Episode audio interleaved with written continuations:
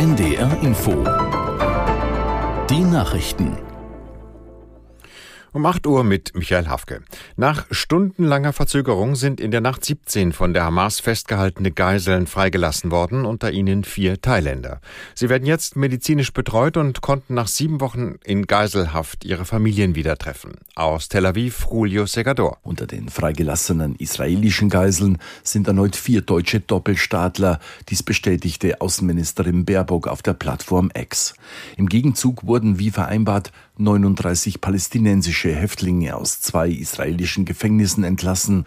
Die Hamas hatte sich zunächst geweigert, die Geiseln freizulassen. Als Grund gab die Terrororganisation an, Israel halte sich nicht an die Vereinbarung, die am Freitag endgültig abgeschlossen wurde. Erst nachdem sich die USA, Katar und Ägypten eingeschaltet hatten, kam die Freilassung der Geiseln in Gang.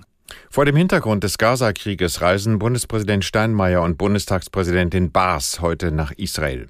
Die beiden höchsten Repräsentanten des deutschen Staates folgen einer Einladung des israelischen Präsidenten Herzog. Im Vorfeld des zweitägigen Besuchs in Tel Aviv hob Steinmeier das Selbstverteidigungsrecht Israels hervor und sprach sich für eine Zwei-Staaten-Lösung aus. Im Anschluss fliegt Steinmeier weiter in Richtung Oman und Katar. Die Parteispitze der Grünen hat sich in der Debatte über den künftigen Asylkurs gegen kritische Stimmen der Basis durchgesetzt. Beim Bundesparteitag stimmte die Mehrheit der Delegierten gegen einen Antrag der Grünen Jugend.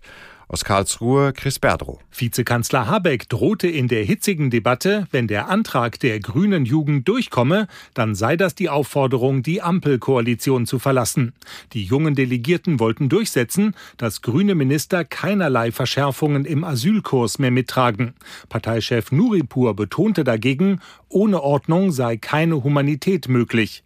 Wo die Kapazitäten erschöpft sind, so die Parteiführung, müssten die Zahlen durch menschenwürdige Maßnahmen sinken sinken. Vor Cuxhaven haben Seenotretter drei Brüder aus der Nordsee gerettet. Auf der Suche nach Bernstein waren die 16- bis 19-Jährigen den Leitdamm vor Cuxhaven gestern Abend kilometerweit entlang gelaufen. Dann seien sie von der Flut überrascht worden, hieß es von der Deutschen Gesellschaft zur Rettung Schiffbrüchiger. Wegen der Sturmlage der vergangenen Tage sei der Wasserstand deutlich höher gewesen als üblich. Als Retter die drei Männer nach ihrem Notruf mit einem Beiboot erreichten, stand ihnen das Wasser bereits bis zum Bauch.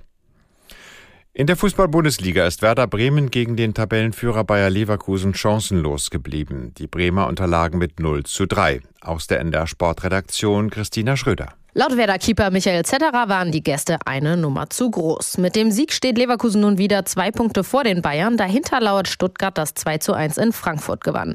Bitter wurde die Partie für Felix Brüch, denn der Schiedsrichter stellte mit seinem 344. Einsatz den Bundesliga-Rekord ein, musste nach einer Halbzeit aber verletzungsbedingt abbrechen. Unterdessen bewies der BVB gegen Gladbach Moral und drehte einen 0 zu 2 Rückstand noch zum 4 zu 2.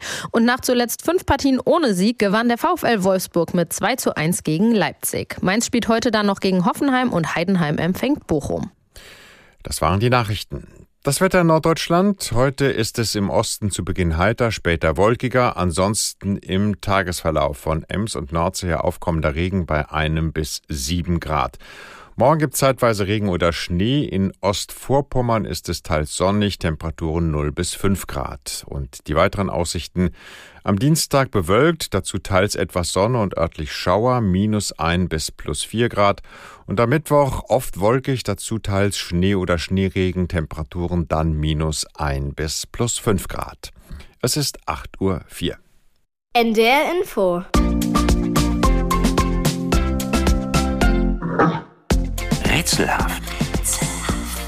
Die Sendung mit dem Hund.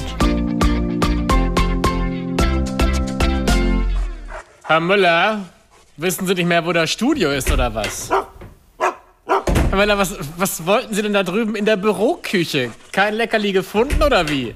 Und was wollen Sie jetzt im Nachbarstudio? Was ist denn mit Ihnen los? Warum laufen Sie hier durch den Flur, reißen jede Tür auf, schauen kurz rein und trotten dann